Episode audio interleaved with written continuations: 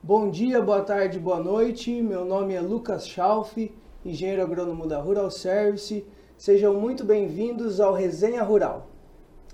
Nós estamos aqui com o nosso convidado, Daniel Campanelli, é Head de Inovação e Tecnologia na iCrop, especialista em agricultura digital, também engenheiro agrônomo, formado na saudosa Faculdade de Agronomia de Bandeirantes, Campus Luiz Meneghel, doutor em agronomia, né, Dani? Também. Isso.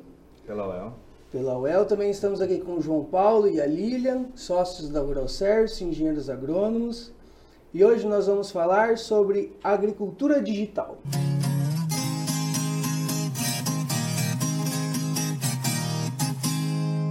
O Dani tem grande experiência nessa área, já trabalhou com sensoriamento remoto, é, trabalhou com agricultura de precisão, telemetria e hoje está no, na área de gestão de irrigação, parte de tecnologia, de inovação e nós vamos abordar hoje diversos temas dentro dessa linha. Gostaríamos de né, entender como está esse ambiente né, tecnológico, muita mudança. Acho que a revolução tecnológica, a revolução digital, ela passou por diversos segmentos, inclusive no agro. E no agro a gente percebe um, um choque muito grande de realidade, porque um, um dos pontos é assim, nós podemos começar, né, Dani, pelas essas cadernetas de campo, o que, que você acha? Que é uma coisa assim que foi, meu, sempre foi anotadinho num papel, é, que muitas vezes se perdiam, ou é uma planilha de Excel que não tem compartilhamento nenhum online. E hoje a gente vê que tem várias soluções né, desse, desse tipo. Tem sim, é. é eu costumo dizer assim que dentro dessa, dessa evolução né, que você falou, Chalf, é, do, dos pilares da agricultura digital, né?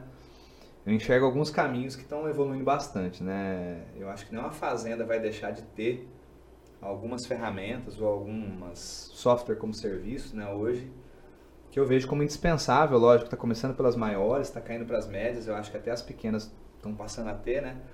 Um dos pontos é a caderneta de campo, que eu acho que eu quero aprofundar um pouco mais, né? Tabular um dado que tem no talhão, tem no campo, de uma forma que você não vai perdê-lo, né, ao longo do tempo, né? É, acho que a análise temporal é muito importante. Uhum. Que nem eu falei, né, brincando, né, muitas vezes o papel ou o caderno é perdido, ou quando você vai ver o a pessoa pitou o papel ali, né?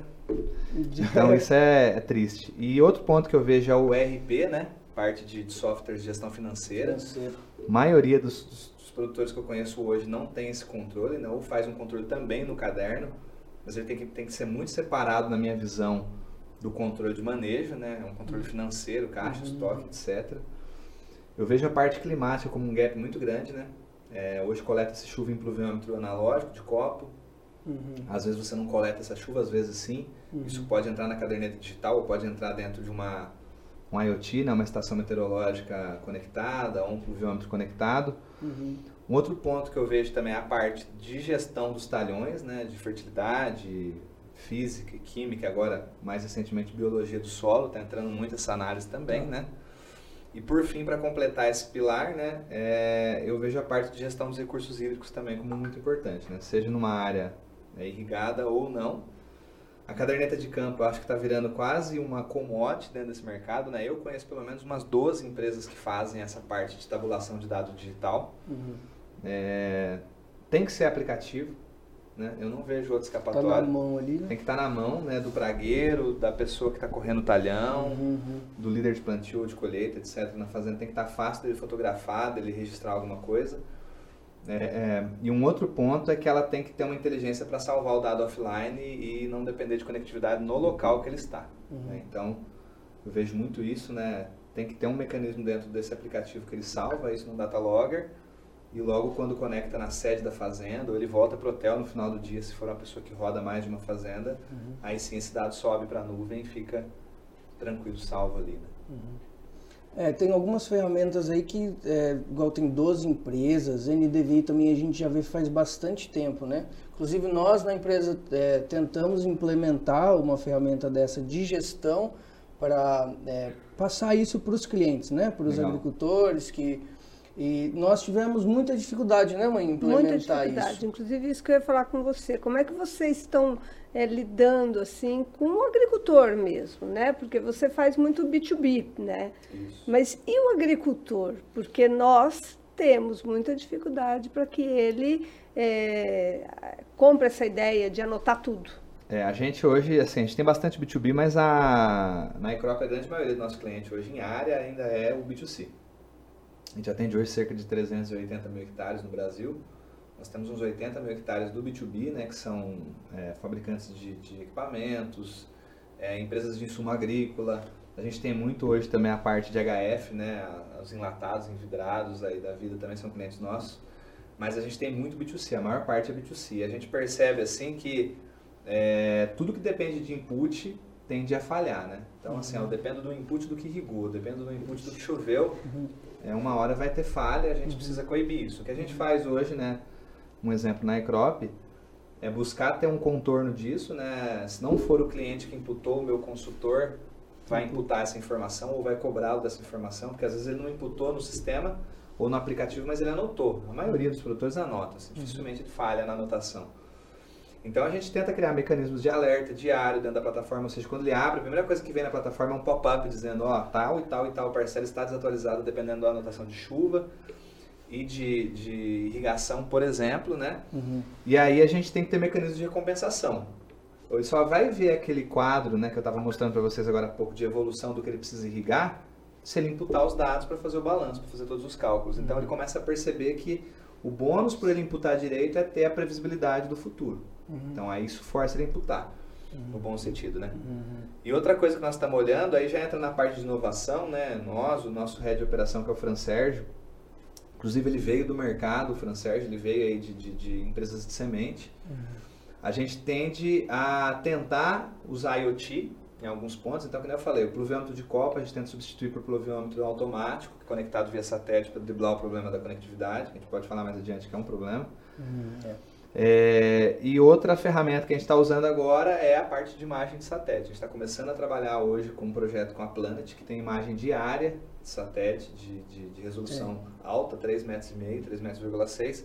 Então nós estamos tentando trabalhar cada vez mais para que a imagem, o IoT, entre no lugar do input para evitar esse esquecimento, às vezes, do produtor ou esse lapso. Né? Uhum. Mas tende a falhar. Quando tem algum input, a gente tem que criar mecanismos de recompensação. Né? O produtor sabe que se ele imputar direito, ele vai ter uma previsibilidade ali que salva, racionaliza a, a lavoura dele. Né? Ô Daniel, agora resumindo um pouquinho para a gente vender isso para o agricultor. O que, que ele ganha com isso? É, a gente, a gente tem que é, sempre prospectar o cliente mostrando a lucratividade. Né? Então, quando a gente fala da, das ferramentas da iCrop, por exemplo, a gente tem um discurso de venda mostrando o que ele vai economizar, o que ele vai produzir a mais. Né? Então, a gente fala que a nossa plataforma é uma plataforma para uso racional da água. Então, o que, que eu estou fazendo para ele? Eu estou ajudando ele a racionalizar como que ele utiliza a água. Eu não estou buscando colocar o mínimo de água possível, nem o máximo, mas eu estou tentando causar um equilíbrio dentro da produção dele, de modo que ele tenha lucratividade. Uhum. Né? Então, lá no final, ele pode até produzir um pouquinho menos, geralmente é mais ou empata, mas eu com certeza trago 20% de economia de água para ele. Uhum. Quando a gente reflete isso para energia elétrica no Brasil, que é caríssima, né? que o pivô é movido a energia elétrica, né? a maioria, alguns a diesel, que também é caro, eu estou trazendo para ele 20% de economia. Então vamos, vamos dizer assim, eu pego um cliente com uma conta de 100 mil reais de energia elétrica e eu entrego ele ao final do ciclo com uma conta de 80 mil reais de energia elétrica, às vezes até menos. Uhum. Porque eu ensino ele a usar de forma racional a irrigação e tem o detalhe também do horário de uso. Né? É muito mais barato uma energia noturna, existe um incentivo para o produtor rural para pagar menos energia no horário noturno, que a, a maioria das indústrias e as casas não estão utilizando. Então a gente ensina também ele a, a usar energia de noite e muitas vezes a gente faz essa conta para ele, traz o quanto custa um quilowatt dele hoje e quanto vai custar um quilowatt dele usando noturno. E às vezes ele faz uma conta, poxa, eu vou ter que ter alguém às 6 da tarde, às 6 da manhã, custa caro, tem que pagar insalubridade, tem que pagar noturno. Só que quando a gente coloca na ponta do lápis, o sistema mostra isso para ele, ele vai ver assim que ele vai de repente gastar 5, 6 mil com uma pessoa Uma registrada pessoa. certinho, mas vai ter economia de 20. Uhum. Uhum. né? Então, assim, é uma contas que talvez, se você não tabulasse, ele não teria isso. Então, assim, é, é, o, é o modo de vender. Certo. Mas a gente diz que tem uma curva de, de receptividade dessas tecnologias. Talvez acontece de eu não vender para esse cliente hoje, mas o filho dele que está assumindo na sucessão ali tá vendo esse ganho tá, e às vezes ele vem lá e ele é o decisivo e fala não pai vamos comprar isso porque eu tô vendo que é uma tecnologia muito útil e ele vai lá e ajuda nesse convencimento de venda. Muitas vezes acontece com tudo não só com gestão de irrigação. E tá vindo né essa segunda geração agora tá vindo tá vindo muito forte principalmente no centro-oeste né? Centro-oeste hum. nossa matriz é em Minas mas nós atendemos o Brasil todo com foco muito grande no centro-oeste e lá nós estamos vendo chegar né sair a geração que está na casa dos 60 70 anos e já começar a assumir a geração na casa dos 30, 40. Então, assim, até estava escutando um outro podcast ontem, eu gosto muito de podcast, e o Alisson Paulinelli falou que a gente tem um insumo que ninguém tem no mundo, que é uma geração de agricultor jovem, né? A Europa tem agricultores que são mais velhos, os Estados Unidos tem... Nós temos muito capital natural atrelado ao agricultor na faixa dos 35 aos 45 anos. E né? o pessoal quer suceder, né, os pais? Quer tá, tá querendo mais agora. Né? É, nós, tamo, nós não estamos falando aqui de uma, de uma tecnologia, nós estamos falando de, de, um, de uma cultura. Cultura. Que é, é, a cultura que ela está mudando no mundo inteiro. Uhum. Né? Qual que é o sonho de consumo hoje de, de, de uma pessoa doméstica? Né? É a Alexa. Né? Uhum. É poder ó, abrir a janela, fechar a janela, liga o micro-ondas, esquenta a minha água.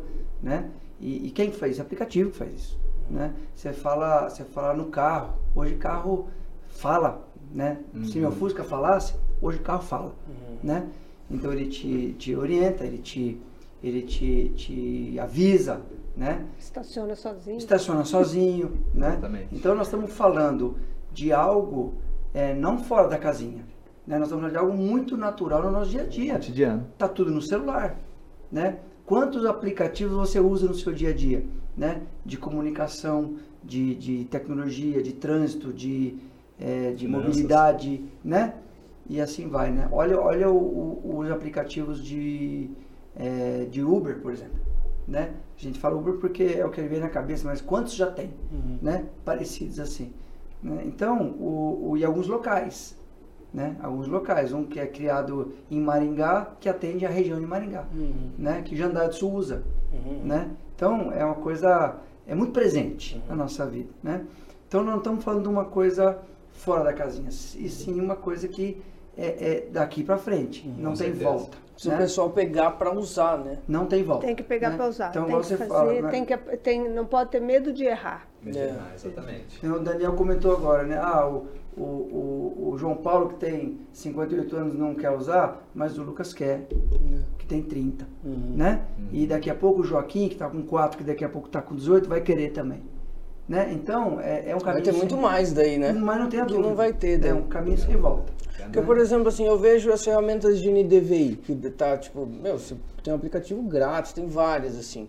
E que, assim, não tem aquele uso, tá disponível, tá grátis, a gente viu o, o, o Field View, tiveram várias outras que... E, mas na prática, assim, no dia a dia, a gente vê vários clientes, por exemplo, que que estão é, envolvidos com essas marcas, mas que acabam não aplicando isso.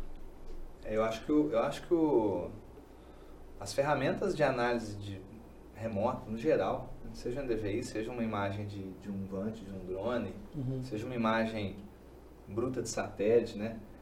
Eu acho que elas todas são muito importantes, elas tiveram uma curva que um monte de early adopter, né, que a gente fala que a turma que quer ser o primeiro a utilizar, pegou isso para si ali, para utilizar, né? Uhum. Só que o maior problema que eu vejo hoje, que é um problema geral, é a falta de integração entre, uma, entre outras plataformas. Porque o NDVI por si só, com qualquer outro índice, NDWI, NDMI, é uma SUIR, medida, né? ele nada mais é do que pegar lá bandas da imagem, né, do espectro visível ou não visível, e cruzar e você gera um algoritmo que vai realçar pontos ali, né? No DVI você vai ter do, do menos 1 a 1 e, vai, e aquilo ali vai ser um índice do verde ali, né? Uhum. De biomassa. Uhum. Só que ele sozinho não explica nada. Né? Assim, ele pode até te dar um indício do que está indo mal ali. Ele vai pintar um canto do talhão de vermelho, e aí você vai chegar lá e falar, e daí? E agora? Tudo o resto que eu fiz ali, né?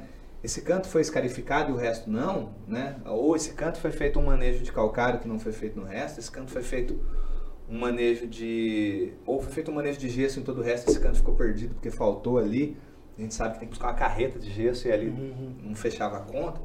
Então, assim, eu, eu, vejo que o maior problema, né, dessas ferramentas de análise de, de imagem, elas não estão tá interpolando mais camadas. de manejo físico, químico, biológico, de cultivar, né, de data de plantio. Na hora que a gente tiver tudo isso, né, bem, muitas empresas estão buscando fazer isso, acho que aí é o, é o, é o objetivo da, da maioria das empresas é integrar com mais coisas para ter essa sobreposição de camadas, aí sim você começa a enxergar, né? Uhum. Você começa a enxergar, poxa, esse canto que está mal, porque na minha análise de solo é um canto que eu tenho 30% menos de teor de argila, né? Uhum. Então, ah, eu tive um ano ruim de chuva, ele drenou muito mais facilmente. Uhum. Aí você começa a ter explicação, porque ele sozinho, ele é um, eu digo que ah, o NDV sozinho ele é um dado, não é uma informação. Uhum. Né? Por é uma coisa de eu ter um termômetro que mede febre, mas eu não sei o quanto que é o quanto que é febre. febre é. Ainda precisa do agrônomo. Ainda precisa do agrônomo, é né? Precisa muito, né? Precisa muito, né? A gente está vendo aí muitas profissões que já estão com data marcada para acabar, né? Você Sim. falou do motorista de do motorista, né? O motorista é uma que já espera-se que em 20 anos não tenha motorista, não, né? Mais. Então assim, mas tem muita profissão que ela é analítica que ela não vai acabar, né? É o agrônomo, é o médico, uhum. e assim por diante, né? Uhum. Porque depende de ter um monte de dado olhar para esse conjunto de dados e tomar uma decisão Muitas que variáveis. aí vem a informação Isso. em cima disso, né? Muita variável. Uhum. É que nem eu falei, eu pego um termômetro, tem um filho da, acho que é exatamente da idade do teu, né? É. Francisco. Se eu colocar um termômetro nele e vier 36 e eu não souber que entre 36 e 37 é estado febril, de 35 a 36 é então assim, não serve para nada. Posso medir a febre 20 vezes no uhum. dia, a febre não, a temperatura, né? Posso aferir 20 vezes no dia que eu não vou tá tendo informação nenhuma. Agora quando eu passo até uma escala disso, Beleza, o NDV ele pode ter uma escala, mas eu tenho que cruzar isso com outras coisas, né? Claro. O, o, que que no milho é um índice ruim, né? E, e, vocês também enxergam uma coisa, tipo, beleza, ficou evidente que nós temos talvez um choque cultural, que o agricultor da, da geração passada talvez não não tenha, não está usando tantas ferramentas disponíveis. Mas em relação aos agrônomos, porque pelo que você falou, fica claro que existe uma oportunidade para a classe agronômica utilizar essas ferramentas, mas eh, também passa por uma, uma falta de usabilidade dos agrônomos, isso não está acontecendo no campo? É, eu acho que, bom, eu comecei a, a estudar agricultura digital em 2000 2012, mais ou menos, né, ainda na universidade. Quando foi 2015, comecei a começaram a ter os primeiros eventos de agricultura digital, né? Então eu lembro certo, o primeiro evento que eu fui foi em 2016, foi a Digital Agro em Carambeí, esse ano cresceu tanto o evento que eu tive que ir em Curitiba para no evento, né? Então assim, a gente está vendo que esse movimento é crescente, né? Uhum. Assim, da agricultura digital. Então eu vejo que quem começou a se antenar um pouco mais atrás, né, desse movimento, já está sabendo mais das ferramentas, está testando e assim, como tudo na vida, vai ter ferramenta que vem e talvez não tenha aplicação hoje. Vai demorar 10 anos para ter uma aplicação mais disseminada, né? Uhum.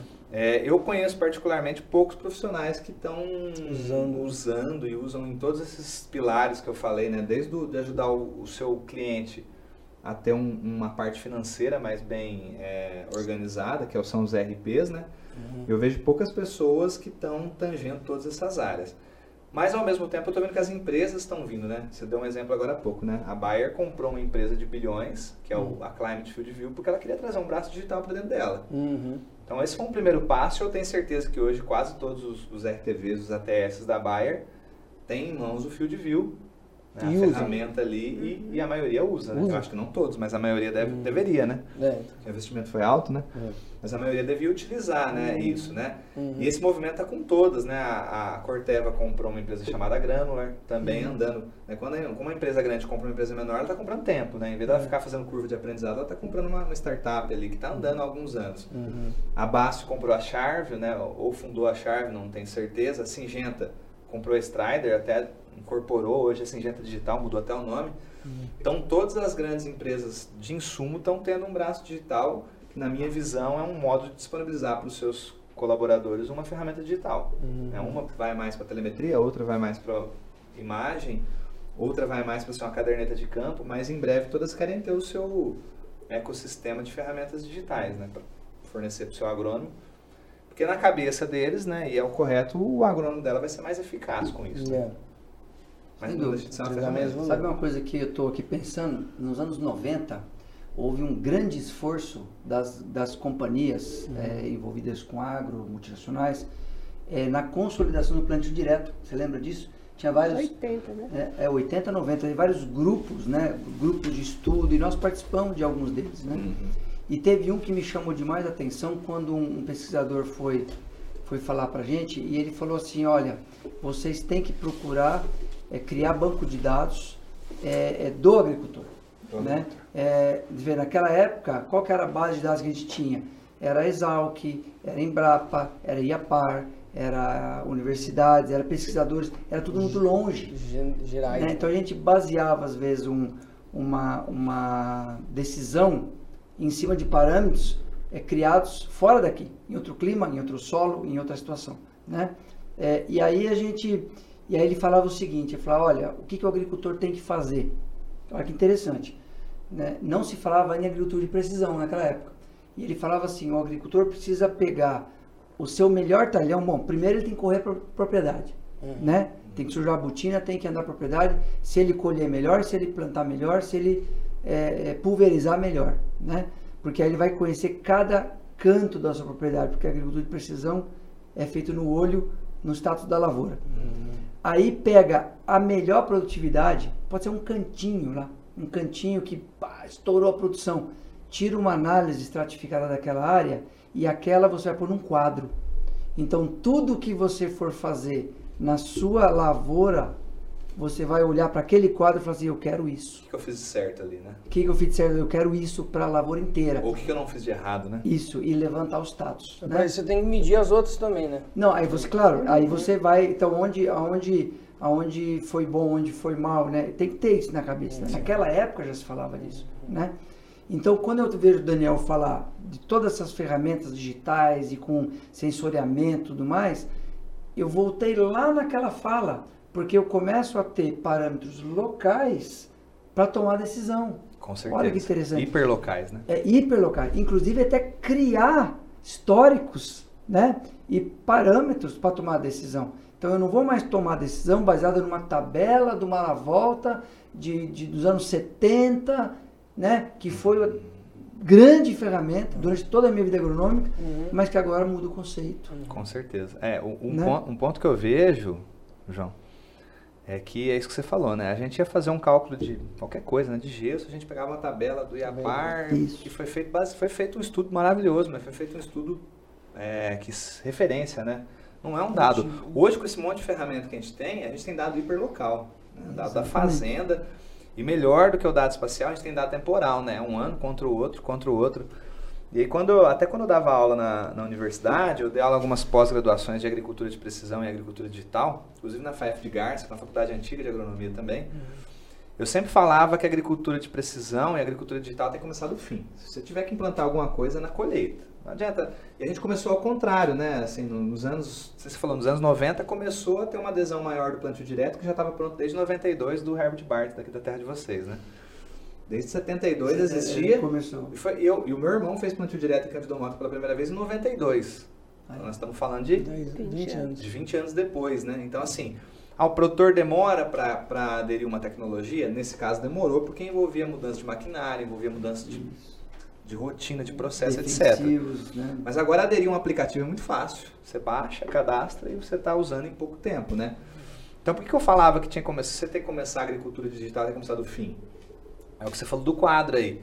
É melhor eu começar medindo a minha produtividade hiperlocal, né? Tem uma, uma, uma colheitadeira, né? Uma colhedora que mede produtividade por talhão a cada metro quadrado, porque aí eu vejo onde eu colhi melhor. Coloco no quadro, falo, ó, esse canto aqui foi onde eu melhor produzi. Uhum. Né? Aí depois eu começo a fazer o resto. Então ele é um ciclo que começa do fim, começa da colheita. Eu vou pensar, poxa, nesse canto que eu plantei em setembro, não plantei em outubro, então ele talvez vai começar a tirar alguns insights, uhum. né?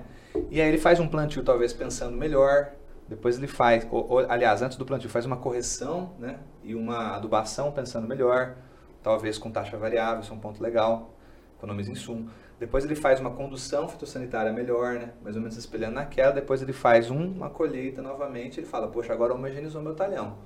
Deixei tudo igual àquele, né? Então assim, eu falo que começa do fim e não tem fim. Né? Uhum. Começa da colheita. É um ciclo. E é um ciclo infinito ali, né? Um loop.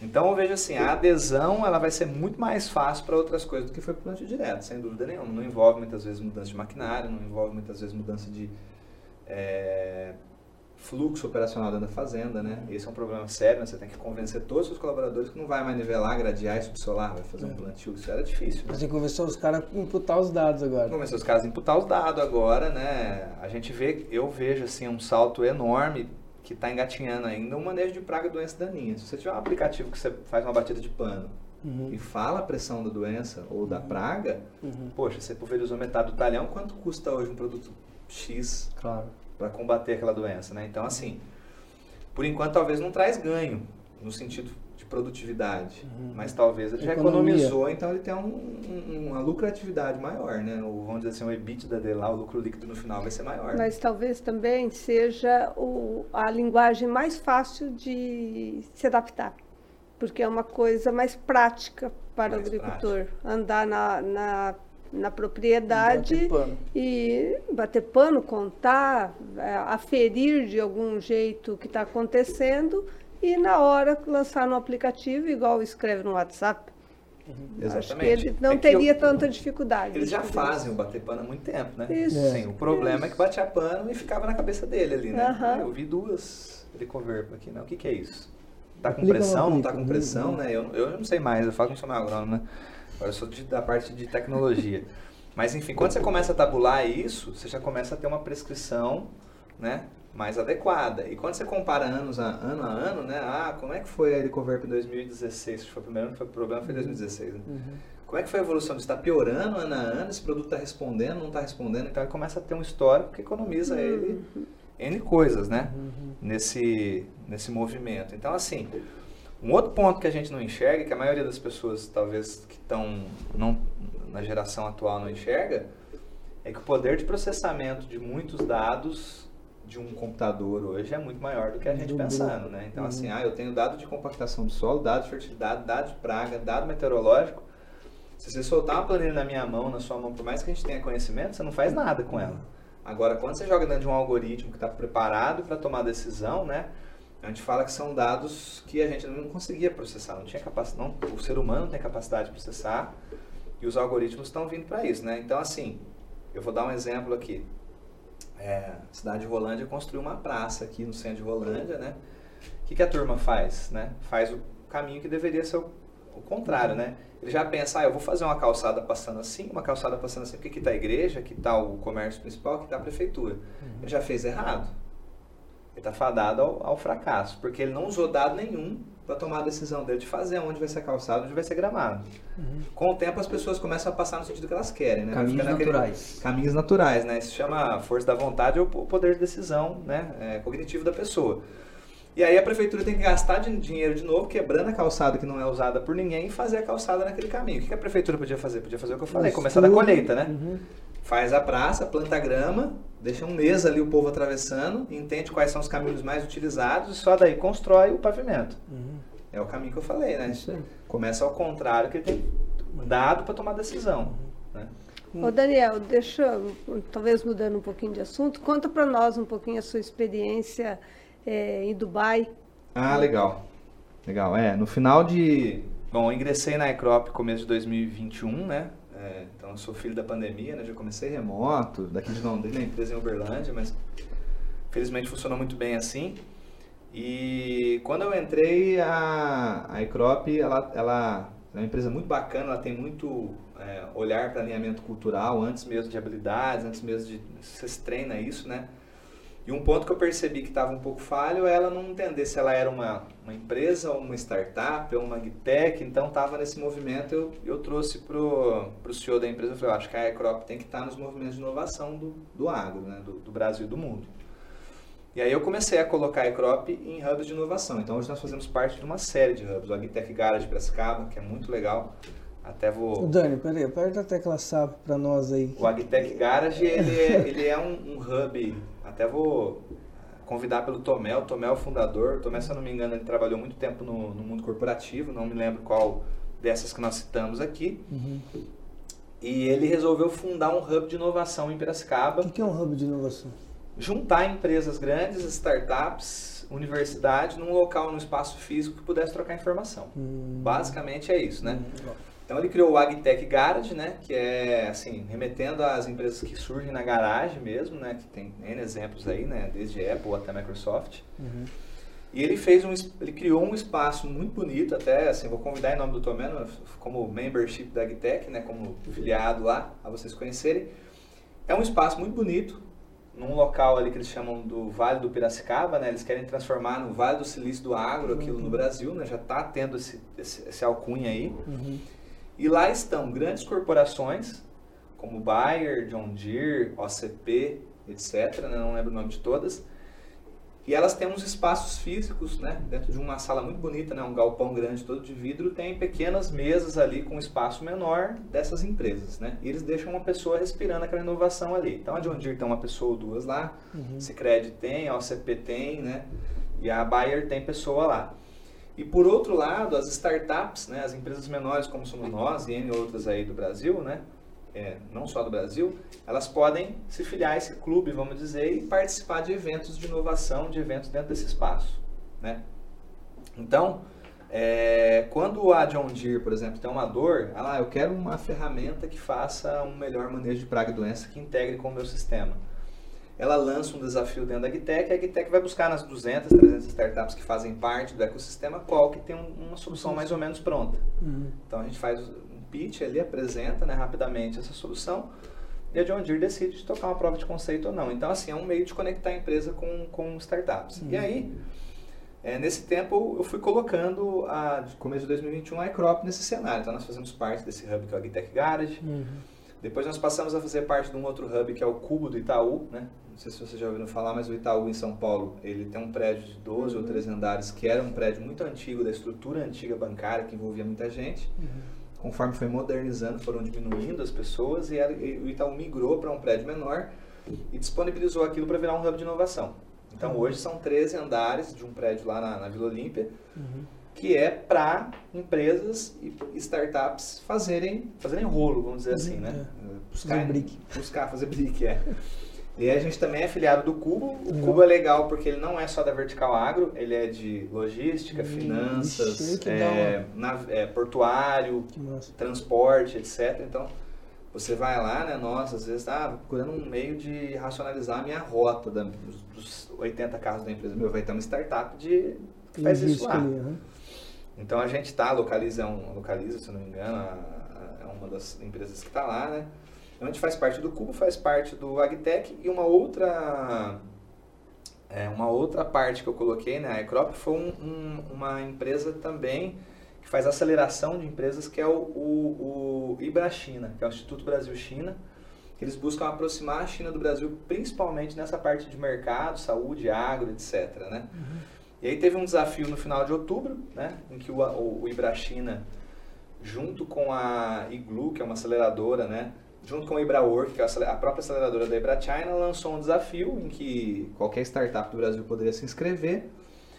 E as duas que eles enxergassem que fossem mais promissoras né, para levar a tecnologia para o Oriente Médio, né, Oriente no geral, Médio. e Ásia, eles iriam disponibilizar uma viagem totalmente gratuita para a maior feira de tecnologia do mundo, que é a Gitex, que ela ocorre em Dubai anualmente.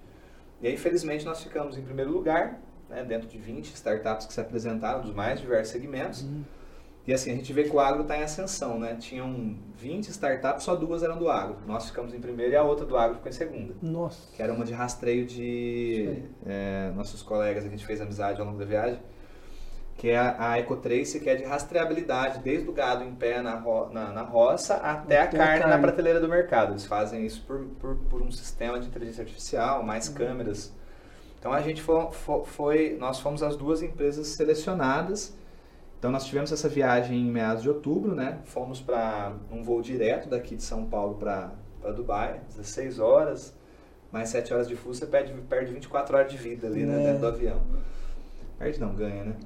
e aí a gente chegou lá em, em, Dubai e a gente ganhou, né, tanto nós quanto a Ecotrace, ganhou um stand dentro dessa feira. Né? Então um espacinho ali, stand desses que vocês estão acostumados, mas dentro de uma feira indoor. Né? Eu nunca tinha visto uma feira indoor tão grande. Assim. Não, acho que uns 10 galpões, todos interconectados, todos climatizados, com muita, muita startup. É a Feira Mundial de Startup, é, e de todo segmento, né? É, e a gente ficou lá né, uma semana né, na, na, nessa feira, né, é, apresentando a, a, a, nossa empresa para o Oriente Médio. Tivemos é, algumas é, experiências muito boas, né? Uma delas foi o próprio ministro Marcos Pontes, visitou essa feira e passou pela, pela nossa stand, né? Assim, não esperava ver empresas brasileiras ali, né? Tinham algumas, sim, que foram pela Apex, que é aquela empresa Sim, de exportação, uhum. empresa estatal, né? Uhum. Então tinha lá, acho que sete, oito startups que foram pela Apex, mas nós, nós mais Eco 3 fomos por esse, por esse, como prêmio desse desafio, né? E foi muito legal, assim, a gente percebeu que lá em Dubai, no, no, no, Emirados Árabes em si, né, que, que são sete ali, sete, sete, país, sete é, países associados, né, que viraram os Emirados Árabes Unidos, não tem muita adesão às tecnologias de, agrotecno, de agrotecnologias, agtechs, porque eles têm pouquíssima produção ali pelo clima, né, praticamente um país desértico, né. Só que ao mesmo tempo eles estão se preparando, né, para num futuro breve não ser o local do petróleo, que a gente enxerga hoje. Eles querem ser o local da tecnologia. Então assim, uhum. é, no nosso ver parece que se você quiser atender a Ásia, a África, né, principalmente esses dois mercados, uhum. é legal você estar tá fisicamente ali, porque dali você tem o maior aeroporto do mundo, você vai para todo lugar, né, ao redor. E eles são grandes importadores de alimentos. Então, assim, tem a parte, né? A gente fala que o Agtech é da, antes da porteira, dentro da porteira e pós-porteira, né? Talvez o dentro da porteira tem pouquíssima adesão ali, mas o antes da porteira e o pós-porteira também tem. Uhum, uhum. E a gente viu na feira que a gente era, sei lá, talvez as duas únicas Agtechs da feira. Uhum. O resto era robótica e eles estão olhando muito para Health Tech é tecnologia para a saúde, né? Principalmente saúde, saúde preventiva, né? Você uhum. deixar de ficar doente por um melhor hábito. Uhum. Então foi muito legal a experiência, a gente teve pouquíssimo tempo de turistar, assim, a gente conheceu muito pouco, né? A gente foi só no Burj Khalifa lá, que é um maior edifício do mundo, a gente foi naquelas ilhas artificiais em formato de palmeira, uhum. na Palma de Merá, uhum. mas foi pouco tempo, a gente ficou mais respirando a feira ali mesmo, vendo um pouco desse movimento, e eles estão olhando para isso, assim, é levar empresas de tecnologia promissoras para lá, para ali ser o escritório administrativo dessa empresa, para exportar. Na verdade, esse pessoal que tem muito dinheiro, como eles têm muito dinheiro, é, se abateu uma preocupação muito grande que é a segurança alimentar, né? Uhum. É, o mundo está olhando para isso, né? Exatamente. né? Tanto assim como é, a China, né? É, tanto é que, que o, esse, esse, eu falo, essas comunidades, né? Eles estão buscando comprar terras produtivas, né? Estão buscando comprar terra no Brasil, terra na, na, na África, na África né? E assim por diante. E estrutura de armazenagem também. Porque eles querem segurança alimentar para as granjas que já estão construindo lá. Hum. Mas você não tem um amigo que está indo agora trabalhar, né? Na Arábia Saudita. Na Arábia Saudita, né? Está indo, ele é veterinário e ele vai trabalhar em criação de aves e porcos, né? Suínos, né? Confinados lá dentro. Confinados lá dentro. Então, quer dizer, olha, Mas olha. De ração para isso, né? Exatamente, uhum. né? Então eles estão não, não, não por outro motivo, né? É segurança alimentar. Uhum. Então eles querem ter a, a, criar, além de criar uma economia real, uhum. porque a economia do petróleo ela é virtual, não é uma uhum. economia real, né? E tem prazo de validade. E opa, isso o mundo sabe. É. Né? Não, ele, o que eu achei mais legal da feira, desculpa te interromper, João, mas é, a gente teve, coincidentemente, estava tendo a feira mundial né? É, a Expo Dubai 2020, mas estava acontecendo em 24 No mesmo local? Não, num outro local que foi construído assim, do, a toque de caixa em dois anos, gigantesco, que cada país cria o seu stand, é um stand do país. Ah, então, o Brasil tem um stand, 140 nações estavam expondo. E a gente percebeu no stand de Dubai, é, de Dubai, é, cada, nos Emirados, cada um dos, dos, dos, reinados lá tinha o seu stand e tinha o do, do, dos Emirados. Eles falando assim, né? Dubai do futuro é sem petróleo. 2050 nós vamos tirar uma gota de petróleo do subsolo mais, vai ser o Dubai da tecnologia, da health tech, da agtech. Legal. Da, então, assim, eles já estão olhando para ser exportador de tecnologia, não de petróleo, assim. Aí estão olhando para transporte, criar lá uhum. metrôs de alta velocidade, subterrâneo, né? Então, assim, eles já estão olhando que não, não é o petróleo a, a vaquinha leiteira deles ali 2035, 2050 em diante. Uhum. Então, estão olhando para isso. Aí quer ver um outro negócio que, e, que eu vi lá, né, que eles estão procurando, a gente, eles perguntavam pra gente muito disso, hum. eles querem unir agro e urbano. Né, assim, é, é, o desejo deles. Então aquelas hortas verticais indoor é um ponto que eles sempre perguntavam pra gente. Ah, é? Tem alguma coisa no Brasil, né? está funcionando, etc. Que, que é aquela questão de criar galpões de 2, 3, 10 andares que você produz folhosas ali dentro, que tem ciclo curto, etc. E que nem eu falei, distribuição hiperlocal, né? Sai daqui e já entrega no. Entrega ali. Não tem transporte quase. Uhum. Então eles estão olhando muito para isso, porque eles já fazem isso lá, né? Agora a gente, eu acho que a gente está assim como terra, Nós temos muita é terra. abundante, a água é É. abundante, a gente tá, tem uma, duas, que eu conheço, tem uma, duas empresas, né, que fazem essa parte de, de, de- de produção vertical, né? Uhum. E lá já estão olhando para isso num, num ritmo mais acelerado. O Japão faz isso há muito tempo já, né? Há muito tempo. No Japão, qualquer quadrinho, Porque telhado de prédio, telhado de prédio, qualquer datinha vazia, qualquer cantinho, produz alimento. Né, ser Né? até confinamento de suíno está sendo em prédio. de né? andares, né? Isso aí. Ô Dani, e foi dessa sua experiência em Dubai que surgiu é, esse projeto do Egito? Não, não. Esse, esse da, da África é, foi um, um outro negócio legal, né? Continuando, mais um dos processos de, de, de estar gen- dentro de inovação que a gente buscou, nós estamos incubados na Universidade Estadual de Londrina, onde eu fiz meu doutorado, na UEL, né? Numa incubadora chamada Intuel, que tem 20 anos, inclusive ela fez 20 anos recentemente. Pouca gente sabe que é uma incubadora internacional dentro da UEL. Uhum. Ela pega empresas, forma essa empresa e ajuda a empresa a internacionalizar. E dentro dessa, desses processos, eu estava de olho nesses editais de incubação, né, que a gente tem muito edital que você vai participar que ele tem pré-requisito. Então, ah, para você fazer esse edital, você tem que ter sido incubado para participar dele. E aí eu até falei pro, pro, pro, pro nosso senhor, falei, a gente vai ter que arrumar um trem desse de incubação. Eu nem sabia o que que era, fui buscar, né? O que, que é? É, é isso, você está dentro de um, de um. Tem um órgão dentro de uma universidade que te prepara para se internacionalizar. Você Uhum. está sendo incubado, né? Você Tá. pega um diploma no final, tudo isso. Então, nós. Aí, buscando isso, eu encontrei um edital da Intuel, participei, nós passamos a ser incubados na Intuel. Hoje nós temos uma sala na Intuel, né? Que, eu, que eu uso ali, né? Tá. Onde nós fazemos negócio com outras empresas, como a da Luiza, a Fantos, né? Para criar outras tecnologias.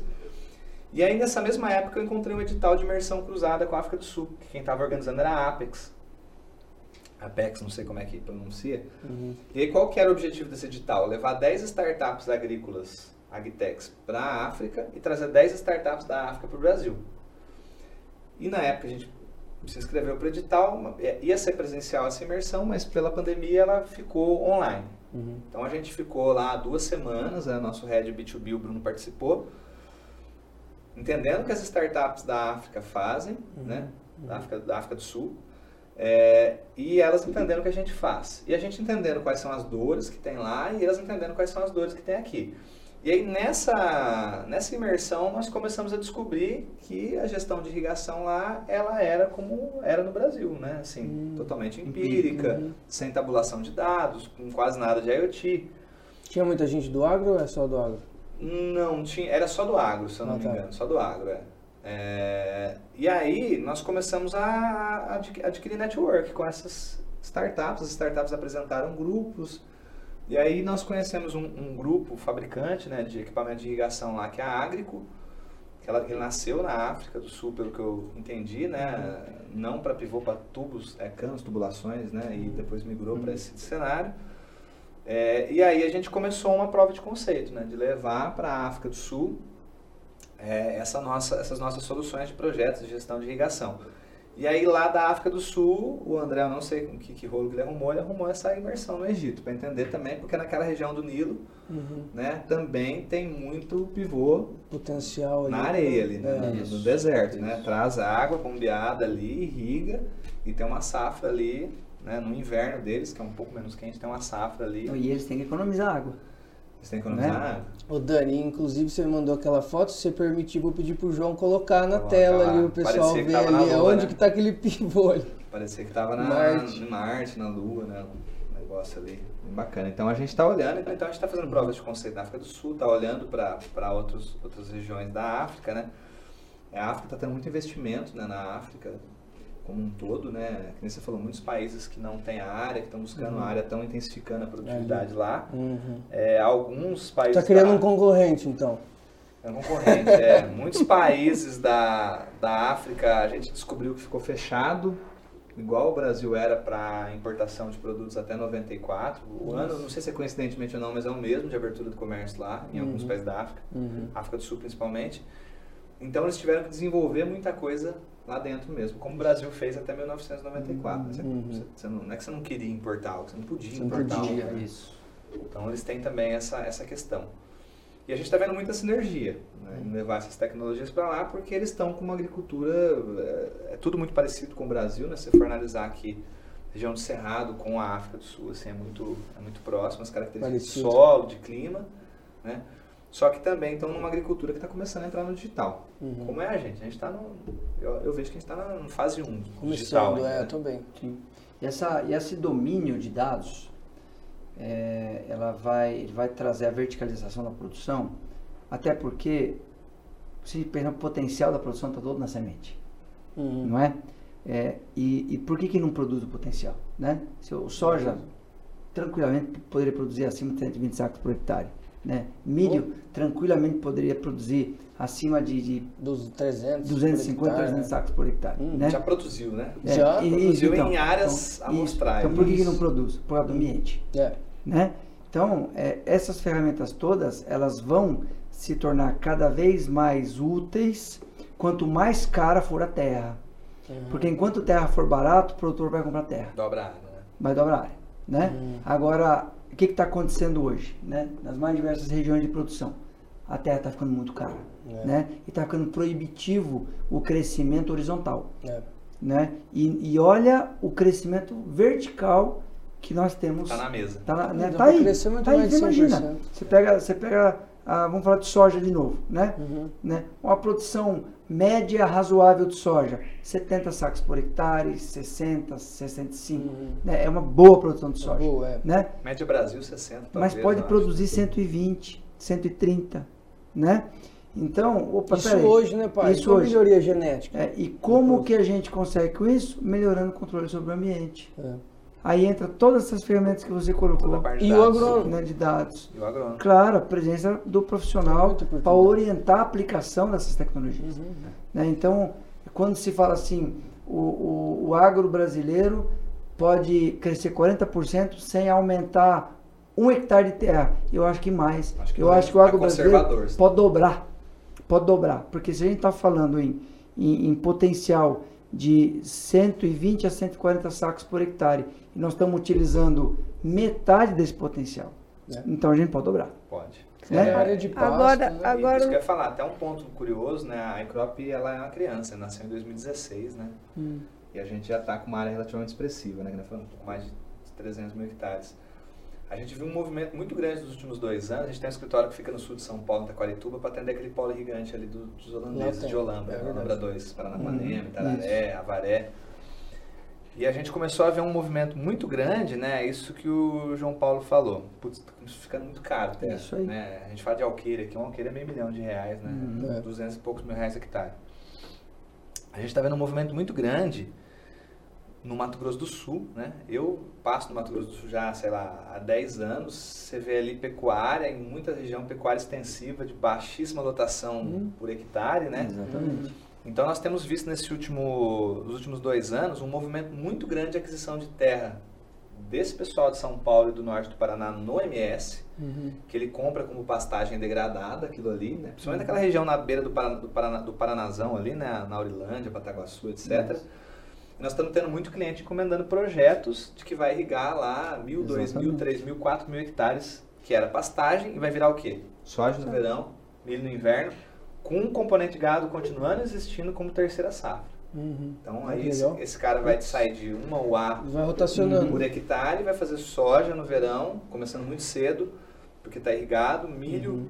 no inverno, começando muito cedo, já com o componente milho. braquiária lanço, uhum. para quando ele tirar o milho, ele poder intensificar a pressão ali de, de, pasta, de, pasta, de pasteio, né, de pastejo. Uhum e entrar com o componente gado como terceira safra. Então, assim, isso já é realidade no Mato Grosso do Sul. Já é. E resolve... Isso é uma, uma, verticalização na minha visão. Porque três safras no local Não, que fazia. Um, pro, um projeto maravilhoso. Não é ousado, é um projeto muito técnico, né? mas Palpável. é caro, né? É caro. É um projeto é caro, caro, Mas é um investimento que se paga. Sem dúvida, eu tenho muito certeza. Rapidamente. Muito rapidamente. É. Porque ele está fazendo três safras, né? E ele uhum. tinha um, Isso aí. um negócio ali. Ah, que... E é o valor que está a soja, né? O valor que estão as commodities. Então, e, um... e extremamente sustentável, né?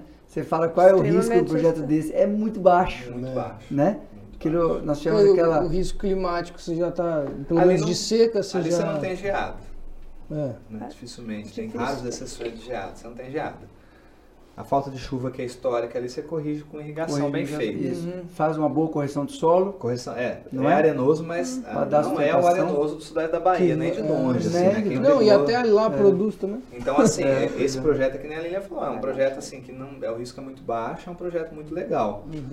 E assim, aí quando você conta uma história dessa, nós temos cliente que faz isso, em Goiás já faz isso, né? Soja, milho e pastagem como terceiro componente ali.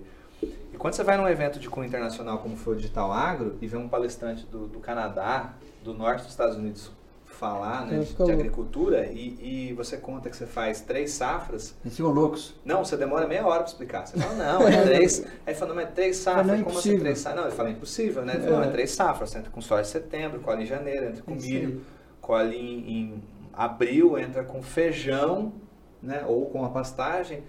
Aí você tem que explicar três, quatro, cinco vezes pra ele que você entrar na consegue cabeça fazer. aí. E aí ele começa a fazer conta, que é uma conta que a gente não faz. Aí a gente contava que estava atendendo 300 e poucos mil hectares, na época ele falou, não, então vocês atendem 900 mil hectares. É isso. Eu falo, não, a gente atende 300. Não, é 300. Você faz três. Três safras. Aí eu falei, não, não, dá, não é todo mundo que faz isso, você tem que explicar isso também, né? Não é todo mundo que já faz isso, né? Aí, aí, aí a gente chegou à conclusão assim, podemos multiplicar por dois? Eu falei, não pode? Em Pelo média, menos. todo mundo faz duas safras. Isso. Eu falei, então vocês atendem 600 mil hectares É isso aí.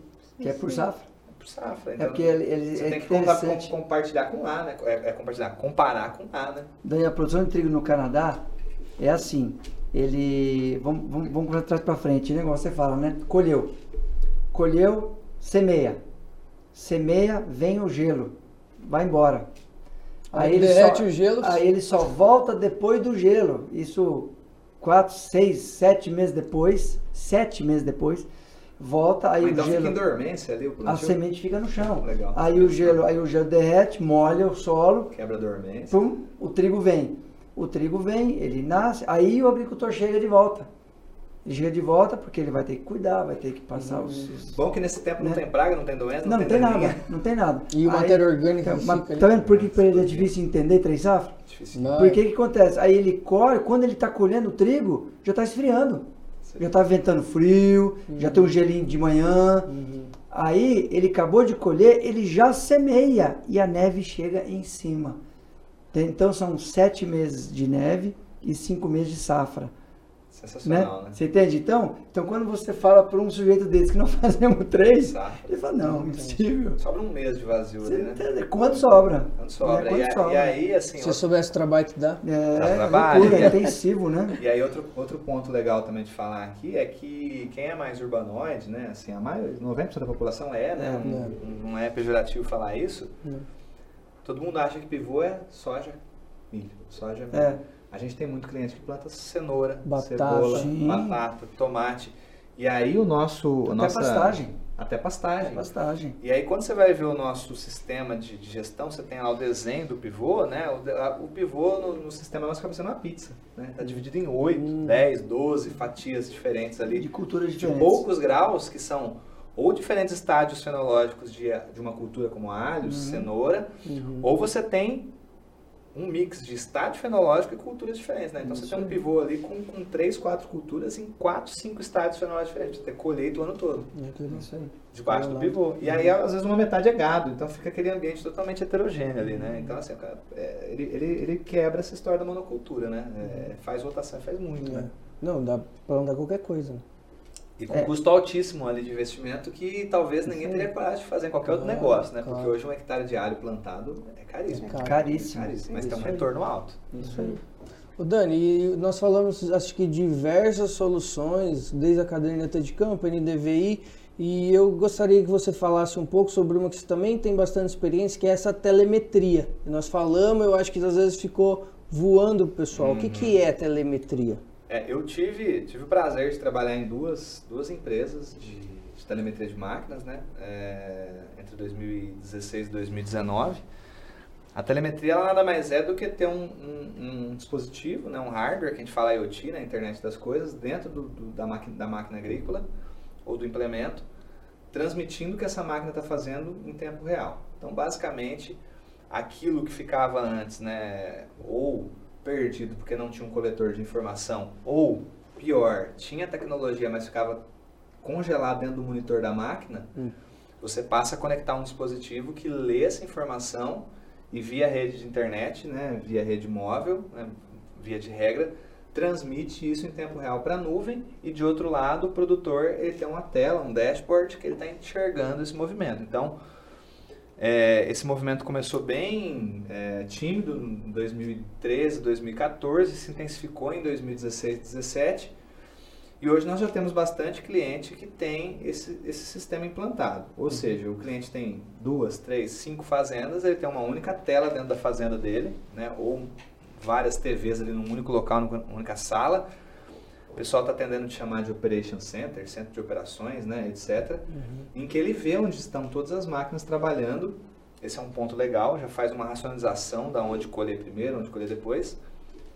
E o outro ponto é que aquela coleta que nós mencionamos um pouco tempo atrás, ah, você saber quanto colheu. Antes você podia perder esse dado, hoje não se perde mais. Porque no momento está sendo colhido, você está computando toneladas por hectare, está trazendo para dentro do sistema e depois uhum. você plota isso em mapa, em tabelas, em planilhas.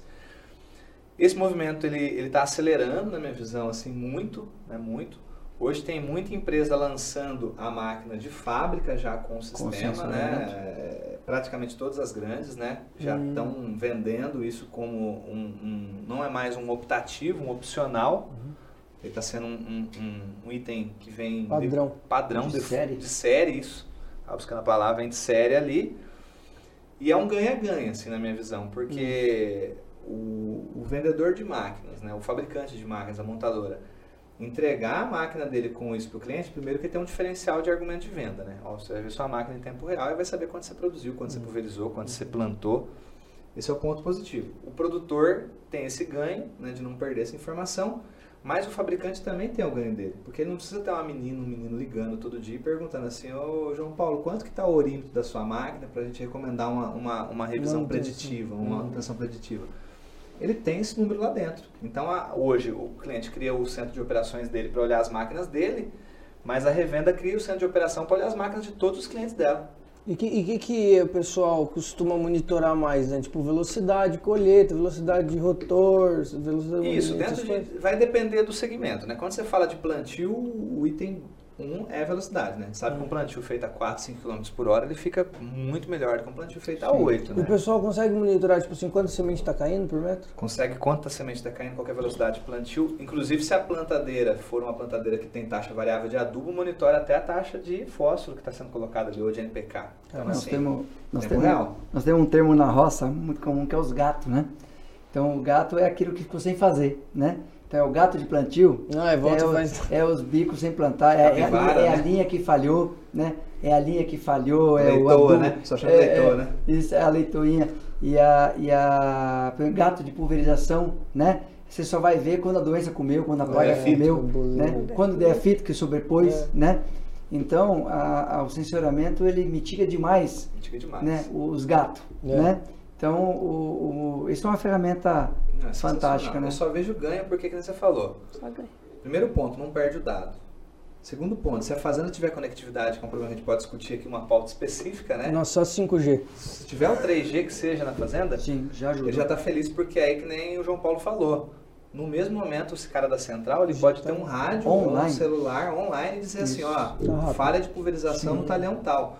E quando a gente fala de uma doença fúngica, um, um, uma, uma leitoa dessa que você deixa de fazer vira um inóculo para contaminar totalmente o resto. Você perdeu a aplicação. Uhum, porque você deixou de passar uma passada de 20 metros, 28 metros de largura. Uhum. Né? Então, assim, eu acho que essa, essa correção instantânea ela é muito legal da telemetria. Assim, uhum. Só que ela ainda tem um gap da conectividade.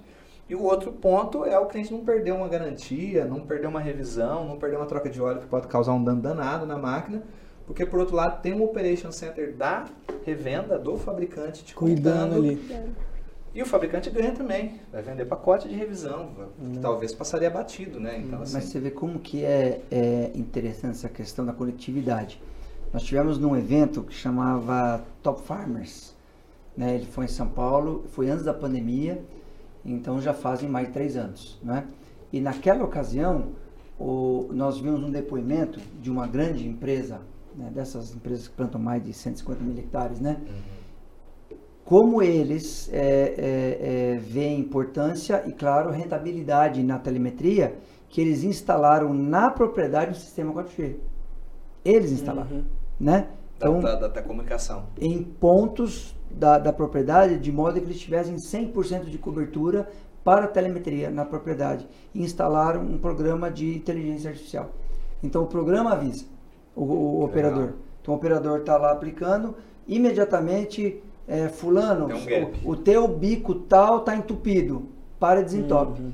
Ó, a tua Top. linha tal está jogando menos adubo, veja o que está acontecendo. Uhum. Online. Uhum. Né? E não é uma pessoa que fala, é o programa que fala. O legal disso é que né? o, ROI, o, ROI, fica muito claro, né? O retorno do investimento ali, né? A Se gente, eles fazem. A gente está hoje também né? fazendo parte de uma, de uma outra, uma outra iniciativa, não sei se vocês já ouviram falar, que chama Conectar Agro. Ela surgiu em 2017 ou 2018, se eu não me engano. A priori, quem estava na época era apenas, se eu não me engano, a operadora TIM e um fabricante de máquinas e um, uma empresa de, de agricultura digital. Eram uhum. só os três. Uhum. Isso foi aderindo gente, aderindo gente. Qual que é o objetivo deles? É testar todo tipo de conectividade que hoje está na cidade no campo e tentar tornar isso mais é, fácil possível de chegar no campo. Então, assim, muitos grupos grandes, como você disse, já estão aproveitando desses testes, que a, o, o, o, Conectar Agro virou quase que uma, vamos dizer, quase que uma ONU da conectividade no campo. Assim, hoje está vindo três fabricantes de máquina, não é mais só um, está vindo três, uhum. quatro empresas de agricultura digital, não é mais só uma. Quem quiser se associar, ele se associa e você passa a poder testar coisas novas. Né? A gente está muito nisso para entender o que está vindo para o campo. Né?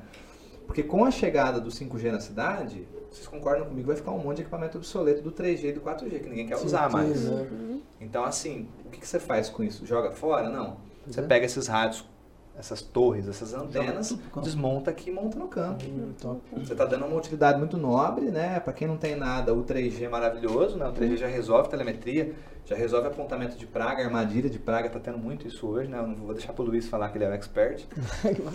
Mas assim, é, eu acho que esse movimento nos próximos cinco anos vai ser muito rápido de desmontar a coisa daqui da cidade e levar para o campo. Porque, queira ou não, você vai jogar fora a empresa, né? a operadora, a, a, a, quem faz manutenção, vai jogar fora esse equipamento? Meu, leva o 3G, 4G para o campo, que, nossa, é excelente. Imagina o tanto de modem Wi-Fi que não vai jogar fora. É, tá de moda, exatamente. O tanto de, de, rádio que vai na, na, na torre de transmissão uhum. que pô, daqui a um tempo ninguém mais que é o 4G, né? Uhum. Quando surgiu o 4G, ninguém queria 3G, né? Quando você olhava e falava, nossa, agora tá no 3G. Ui, Tristeza. Eu fui para São Paulo agora, é, acho que foi semana retrasada, eu tive o prazer de usar o 5G no meu celular, falei, não quero Ai, nunca mais voltar pro, pro 4G. Você ter 900 MB de download no instantâneo no celular, né? Meu Deus. Ô, Daniel, vamos querendo, eu quero trazer um pouquinho mais para a nossa realidade aqui. Né? Nós trabalhamos muito com médios produtores, né? E tudo isso que a gente está falando aqui, me parece, e pode parecer também para muitos que vão nos ver, nos escutar, é, que é inacessível. Vocês têm assim um ponto de equilíbrio, é, porque são tecnologias assim é, vista como grande, Sim, como cara. cara, né? Máquinas grandes para ter um equipamento de telemetria, máquinas médias. É, como que fica o médio produtor? É, eu, eu vejo assim que na linha padrão, lógico, de, de, de evolução disso, tende ao grande adotar primeiro certas tecnologias, porque uhum. envolve custo, envolve capex, né? É o caso de uma torre de telecom dentro da fazenda, né? Uhum. É, hoje em dia, né, felizmente a legislação mudou e existe um modo da fazenda arcar com uma parte desse custo dessa torre e a operadora de telefonia, seja A, B ou C, ela vem com a, tecnologia, né, mas a estrutura metálica da torre em si, quem constrói é o fazendeiro ou o grupo, né? Isso jamais seria viável para um produtor pequeno e médio. Eu concordo plenamente. Mas o que está acontecendo na minha visão é que essa tecnologia que hoje está no grande, daqui dois, três anos ela vai barateando, barateando até certo ponto que ela entra, fica adequada para o pequeno. Não estou falando da telecom, estou falando de outras coisas, né? Uhum. E eu vejo que tem muita tecnologia, muita ferramenta que ela serve para o grande e para o pequeno. Vamos dar um exemplo. Tipo, já se paga? É, já se paga e, e assim, o custo hoje, a maioria das empresas de agtech, elas estimam o custo em hectare. Está hum, acabando esse negócio de não, o meu pacote custa 10 mil, seja para esse ou para aquele, né? Ele faz um pacote baseado em área. Uhum. Então, por exemplo, se você quiser tiver, ter um bom, uma boa caderneta digital para apontamento de manejo, um bom sistema de manejo de praga e doença daninha, o pequeno vai pagar para 100 hectares e o grande vai pagar para 100 mil. Uhum. Lógico que ele vai ter um poder de negociação maior, claro, até pelo capital humano que vai ter no treinar essa fazenda, etc. Mas eu já vejo muita ferramenta que cobra-se por hectare que não tem valor tão significativo, diferença tão significativa de preço do, do gigante para o micro. A Icro, por exemplo, tem cliente de, de 12, 20 hectares. Tem cliente com um pivô Uhum. sendo atendido pela, pela- pelo nosso, nosso sistema. Nós estamos tentando hoje, operacionalmente, criar um produto que seja mais adequado para o pequeno. Por quê? Se eu falar de uma consultoria mais fina, que eu vou ter uma pessoa dedicada semanalmente ou quinzenalmente na fazenda, é claro que não vai ser racional eu atender 24 hectares, 25 hectares. Mas quando eu falo de uma solução que é SaaS, né, software como serviço, então é é uma plataforma que ele vai tabular, vai ver quanto tem que irrigar, isso vende para o pequeno, ele vai pagar por hectare, né? Mas, ô Dani, isso é fácil do cara quantificar. Porque daí ele vê certinho quanto d'água ele vai economizar, tal, tal, tal. Agora eu vejo essas cadernetas de campo, a principal dificuldade que a gente teve é, meu, que ganho que você vai ter real, o que, que vai aumentar no seu lucro aqui, Após apontar. de você ter o, o, o controle dos gastos aqui certinho. Pô, será que se eu perceber ali que em um talhão eu, eu gastei mais e colhi menos, ou que eu colhi mais, mas gastei muito mais, então não se compensou, como é que ele vai solucionar isso? Que economia que ele vai ter? Será que ele realmente vai ter esse ganho? É, a gente tem um problema hoje, eu até falo brincando, mas assim, já participei de quatro segmentos diferentes.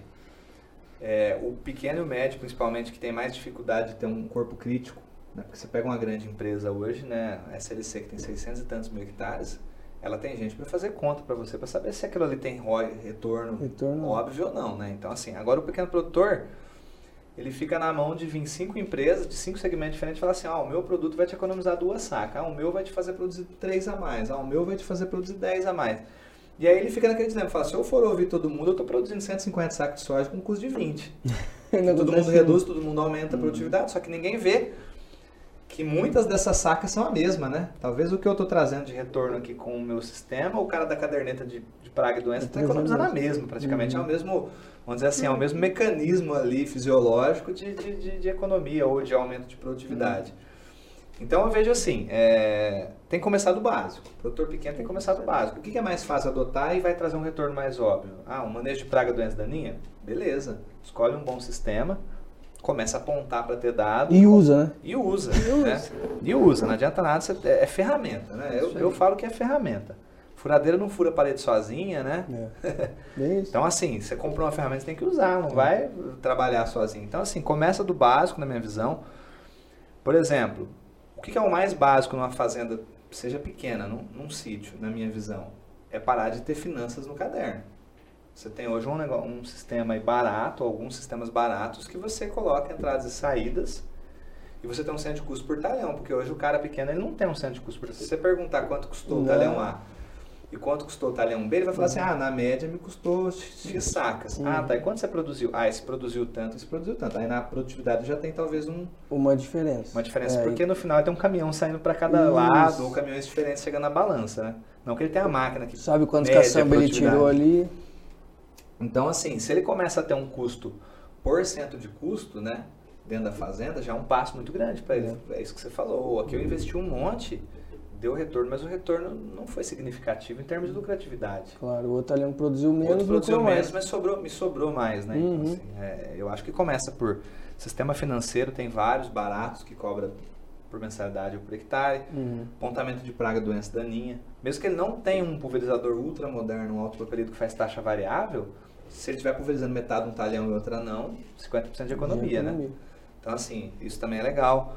É, aí você fala telemetria de máquina. Putz, mas eu não posso comprar uma máquina da marca tal 2022. Tem N empresas que vêm e colocam o dispositivo, Em né? qualquer máquina. Em qualquer máquina, né? É, Não é uma nem duas. E essa máquina nem precisa ter Redcam, alta tecnologia. Lê lá pelo menos a velocidade de plantio, já é um ganho danado, né? Mesmo que não tenha taxa variável de semente ou de adubo. Então, assim, eu acho que dá para começar pelo básico e, de fato, a gente está vendo esse movimento né, de, de estratificação de tecnologia, né? Eu, eu vejo pouco aumento de feiras grandes. Hum. Você vai no AgriShow, é todo ano igual. Faz cinco anos. Uhum. Você vai numa, numa Expo Londrina. Expo Londrina, ela é igual todo ano. Eu estou vendo um movimento de, de, de micro-regiões. O agricultor está gostando muito mais de uma feirinha pequena. Só né? balde aqui, muito né? O tanto que a pequenininha. Expo Técnica cresceu. Exatamente. Eu, eu prefiro, o agricultor prefere uma feira muito pequena ali, é, que tem 4, 5 standzinhos, só que as tecnologias que estão ali é para ele. né? Vai ter um trator né? de 100 a, 100 a 150 cavalos, não vai ter um trator série 9 É. de 600 cavalos ali. Uhum. Vai ter um aplicativo que se adequa à realidade dele, vai ter um sistema que se adequa à realidade dele. Então, assim, eu estou vendo esse movimento de aumentar as feiras locais e, e não diminuir, mas estagnar as feiras grandes. Porque na minha visão as feiras grandes virou vitrine, né? Salão do Isso. automóvel. Quem vai no salão do automóvel é quem quer ver futuro, né? É. Ah, o que é o carro que vai ter lá na frente? É legal estar por dentro. Mas não é o carro que você compra. É. né? Agora a feira local, você vê o, o carro que você pode comprar, né? Tá. Ô Daniel, por falar em futuro, é, assim, igual, igual eu, né, uma agrônoma mais retrô, que quer evoluir, o que, que tem hoje, né? Porque eh, as universidades, duas perguntas, na verdade, né? Duas, dois comentários que a gente pode fazer. As universidades estão preparando os alunos para esse futuro tecnológico? E a segunda é como nós, agrônomos retrô, é, conseguimos. Quais são as ferramentas que tem disponíveis hoje? Podcast, é, YouTube, para escutar alguma coisa, cursos? O que, que a gente pode encontrar aí? Ó, eu falando de universidade, vou ser um pouco crítico, acho que eu já tive né, três anos na universidade como, como docente. É, eu vejo que as universidades de ciências agrárias do Brasil, elas estão pouco no passado. Não vou generalizar que tem algumas que estão no futuro ou no presente, mas a maioria está no passado, sim. Não, ou não tem um departamento dedicado à agricultura digital, ou nem tem agricultura digital na ementa curricular, né, o que eu acho que é um pecado, né? Um agrônomo não pode sair hoje sem escutar, pelo menos, o que é agricultura digital. Então, a maioria, na minha visão, a grande maioria não está se atualizando, né? É, principalmente as universidades é, públicas, né? As privadas, eu conheço alguns exemplos que estão bem, assim, na vanguarda de saber o que está acontecendo, pelo menos, para ensinar para seus alunos. É, prova disso é que quando eu fui é, professor na universidade, eu, eu fiquei ali substituindo a minha orientadora na- na- nas áreas de geoprocessamento, de topografia, né? E eu que fui nesse movimento de ver o que era agricultura digital, o que era startup, o que era tecnologia para o agro. Então, já casando as duas respostas, é podcast, é YouTube, é feira. Feira, feira. feira. Vai nas feiras grandes para ver o que tem de futuro, vai nas feiras pequenas para ver o que está aplicável, né? Então, na minha visão, não tem muito ah, um curso nisso. Agora eu vou dar um exemplo de uma universidade que é pública, é recentemente nova e ela é, assim, na minha visão, é, futurista. É a faculdade a FATEC de Pompeia. Não sei se vocês já ouviram falar. É, existe uma, uma escola técnica Já ouvi falar. em Pompeia, né, próximo a Marília, interior de São Paulo. É a faculdade, a FATEC Suji Nishimura. O nome é em homenagem ao Isso. fundador da, da Jacto, né? Que é- ela é próxima da Jacto, na mesma cidade que fundou-se a, a Jacto. E ela é o que ela é hoje porque o Suji Nishimura, o antigo patriarca lá, fundador da Jacto, investiu muito para aquela, aquela escola técnica, que era um colégio agrícola, vamos dizer, no passado, virar uma faculdade de tecnologia para o agro. E aí, há uns anos atrás, eu não sei quantos, eles criaram um curso de agricultura de precisão, mecanização agrícola e agricultura digital. Um curso só, o nome é enorme. É mecanização agrícola, agricultura de precisão e agricultura digital. Então, em três anos ou três anos e meio ali, forma-se uma pessoa que ela tem uma base de agrônomo, mas não tão aprofundada, mas sabe de fertilidade do solo, física do solo, mecanização. Vai muito em ser expert de saber quais são os monitores que estão na máquina, quais são as tecnologias de telemetria, né, o que, que as máquinas são capazes de fazer e entra também na parte de software. Então, assim, o, o, menino, a menina que sai formada ali em três anos e meio, sai pronto para ser um agrônomo digital, vamos dizer assim. É, é bem legal. Eu falo isso porque eu conheci a faculdade e eu falo isso porque os dois filhos da minha irmã, os meus dois sobrinhos, se formaram lá. O mais velho, né, o Vinícius, e o mais novo, que é o Douglas. E ali é um, um degrau para as empresas todas metal mecânico. Eles vão buscar o pessoal. Falar assim, meu, vou buscar um cara ali, que é um cara que, poxa, ele não é um agrônomo que entende a profundo de fitossanidade, de, de, de fisiologia de planta, mas ele tem essa base e ao mesmo tempo ele sabe de tecnologia para o agro. Então, assim, é, os meus dois sobrinhos fizeram um caminho praticamente igual, né? Saíram dali, foram para intercâmbio por incentivo da universidade, da, da, da própria FATEC. Eles levam muito programa de intercâmbio a apresentar qual é a, a pauta que eles prometem. Então, o Vinícius saiu dali, foi para os Estados Unidos, ficou um ano nos Estados Unidos, os Estados Unidos já voltou para um grande grupo agrícola, que é a SLC, e hoje ele está na fábrica da John Deere, em Campinas, em Dayatuba, aliás. E o mais novo, que é o Douglas, seguiu o mesmo caminho. Saiu dali, é, foi para o intercâmbio, está no intercâmbio nesse momento nos Estados Unidos e deve voltar para o mercado brasileiro, um profissional ali com um diferencial, né? Que é entender de, de agtech e ter o inglês, né? Então, assim as empresas estão indo captar gente lá, assim, é quase uma briga para captar gente ali de dentro daquela. Eu acho que tinha que ter pelo menos umas 20 dessas no Brasil para suprir a demanda hoje, né, na, na, minha visão. Eu escuto falar de Santa Maria, que está indo para esse caminho de digitalização também, né? A Federal de Santa Maria, no Rio Grande do Sul, mas eu não conheço Tem movimentos. Tem né? movimentos, Tem né? movimentos, estão acontecendo. A Exalc está tendo núcleos de pesquisa que estão indo para esse caminho também. A gente mesmo usa uma empresa escola da Exalc para a parte de meteorologia, que é a Tempo Campo, do professor Fábio Marim, que hoje é o, o presidente da Associação Brasileira de Meteorologia Agrícola, né, agrometeorologia. Mas não é a faculdade como um todo ainda, essas grandes, né? Uhum. Exalc, Santa Maria, Unesp, são Sim. núcleos ali de pesquisa que estão indo para esse caminho. Uhum. Agora a FATEC de Pompeia, ela, ela como um todo, né? Então ela tem um curso de Big Data, dela. Lançou um curso de Big Data agora e Data Lake, né? Inteligência Artificial. Nossa. Então tá, tá sendo um centro de formação ali. É, Vai virar tudo para Legal. Bem que os algoritmos são o primeiro passo, né? Para a inteligência artificial, né? O primeiro passo é o dado, né? É, ter mais. Vamos pensar em, em, em ferramenta, Sim, né? Os algoritmos são Em ferramenta dados, é. é. a primeira. É um caminho, né? Você é. tem que ter o dado bem tabulado, Começa bem somar, organizado, depois né? você tem que ter um algoritmo Ou que seja, faz nós coisa. não vamos parar de sujar a botina. Não. Não. Vamos continuar sujando as botinas. Porque você tem que né, a gente tem, validar. Tem que validar. Eu vou contar um projeto pra gente, que a gente tem da Ecrop, que é bem legal, né? A gente tem um projeto de, de uso de imagem para determinação da umidade do solo. Não. Então, o que, que a gente vê hoje? Todo consultor experiente vai, faz um tátil, né, um sensorial que a gente fala, e se você fazer as cegas lá, colocar 10 pessoas, com, com certeza vai, vai ter. Diferença. Não, não, vai ter pouquíssima diferença. Eles vão ah, ter um tá. consenso ali. Uhum, uhum. Só que quando vem uma pessoa nova e entra nessa conta, ela, ela pode errar, porque ela não tem o, o feeling ali ainda e vai demorar um tempo para ela ter esse tátil bem feito, né? Então nós começamos a validar o uso de imagem, né? Então a gente tentou tanto satélite quanto a gente chegou à conclusão que talvez uma imagem coletada num dispositivo móvel você consiga ter ali uma nota de umidade. Só que uhum. assim, ela vem errada no começo. Você tem que fazer o quê? Contar Validar. onde errou para o algoritmo se adequar. Contar onde errou pra... e número, né? Você vai ter que ter 5, 10, 50 mil repetições até que o algoritmo entenda a linha de, de raciocínio que ele tem que levar para prever aquela, aquela umidade com um pouco mais de assertividade. Sempre vai ter erro, como tudo, mas nós vamos Cada chegar num, num, e um erro presumido, né? Então, assim, uhum. é, hoje o erro não é presumido, né? Então a gente começou a ir para esse caminho, né? E queira ou não, essas ferramentas elas trazem ganho operacional para a empresa, para o cliente como um todo. Né? Você imaginar que eu puder colocar isso na mão do cliente, né? não precisa nem na fazenda, o cliente vai começar ele, ele a ferir essa, essa, uhum. essa, essa mais para tomar decisão.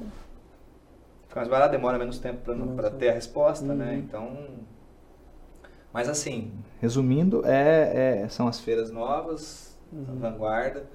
E os hubs de inovação, convido vocês a participar desses que eu faço parte, né? Então já tem a, a, chave ali da, da porta, né? Uhum. Agtech, IbraWork, é, o Cubo, né? A, a própria Intuel que está pertinho da gente aqui, né?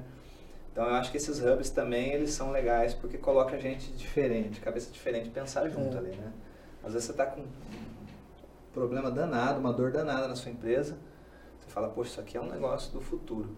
Aí vem um outro cara, às vezes, num setor que tem nada a ver contigo, de petróleo e gás. Nossa. Que já faz isso há 20 anos, só que para lá, para petróleo e gás, você fala, poxa. É adaptável. É adaptável né? para minha realidade, né? Vamos pensar nessa loucura aqui. Só que se você não frequenta um ambiente que tem gente de transporte, de naval, de petróleo e gás, você não vai conhecer não que aquilo existia, né? Então, assim, tem que fazer essas, essas, essas loucuras. Uhum. Somar, né? Somar. Sempre somar. Somar dois mais dois tem que ser três, né? Junta eu com água, ele com petróleo e sai uma solução para um terceiro. Né? É, isso aí. Top. Bacana. Bom demais, Legal. Dani. Obrigado. Pai, mãe, obrigado. Prazer. prazer foi meu. Queria convidar nossos telespectadores para deixar comentários, sugestões de próximas pautas. Acho que dava para ficar o dia inteiro aqui Dá, falando, né? Eu queria falar ainda sobre o risco desses dados, sabe? Mas, vixe, Vamos deixar para uma segunda. Tem muita coisa. A gente está aprendendo coisa. muito também. Tá, a gente está engatinhando ainda, mas a gente está olhando que o futuro tem que ser é análise de dados. É isso mesmo. Análise de dados. Não tem outro caminho. E temos que ser um pouco autodidata para acompanhar tudo isso daí. O autodidata é o que eu costumo falar para minha turma lá, né? Eu fico coordenando tanto a inovação quanto a tecnologia. Eu falo, eu vou trazer rolo para vocês aqui. eu não sei como é que vocês vão fazer, né? Eu quero chegar do lado de cá do rio pro lado de lá. Se o barco vai ser de madeira, de plástico, é, vai passar voando vira. por cima, a gente, Resolve. a gente descobre junto depois, Bom, né? né? Mas assim, o objetivo é esse, né? Tá certo. Bacana. Obrigado, Dani. Valeu, Valeu, obrigado. Valeu, obrigado.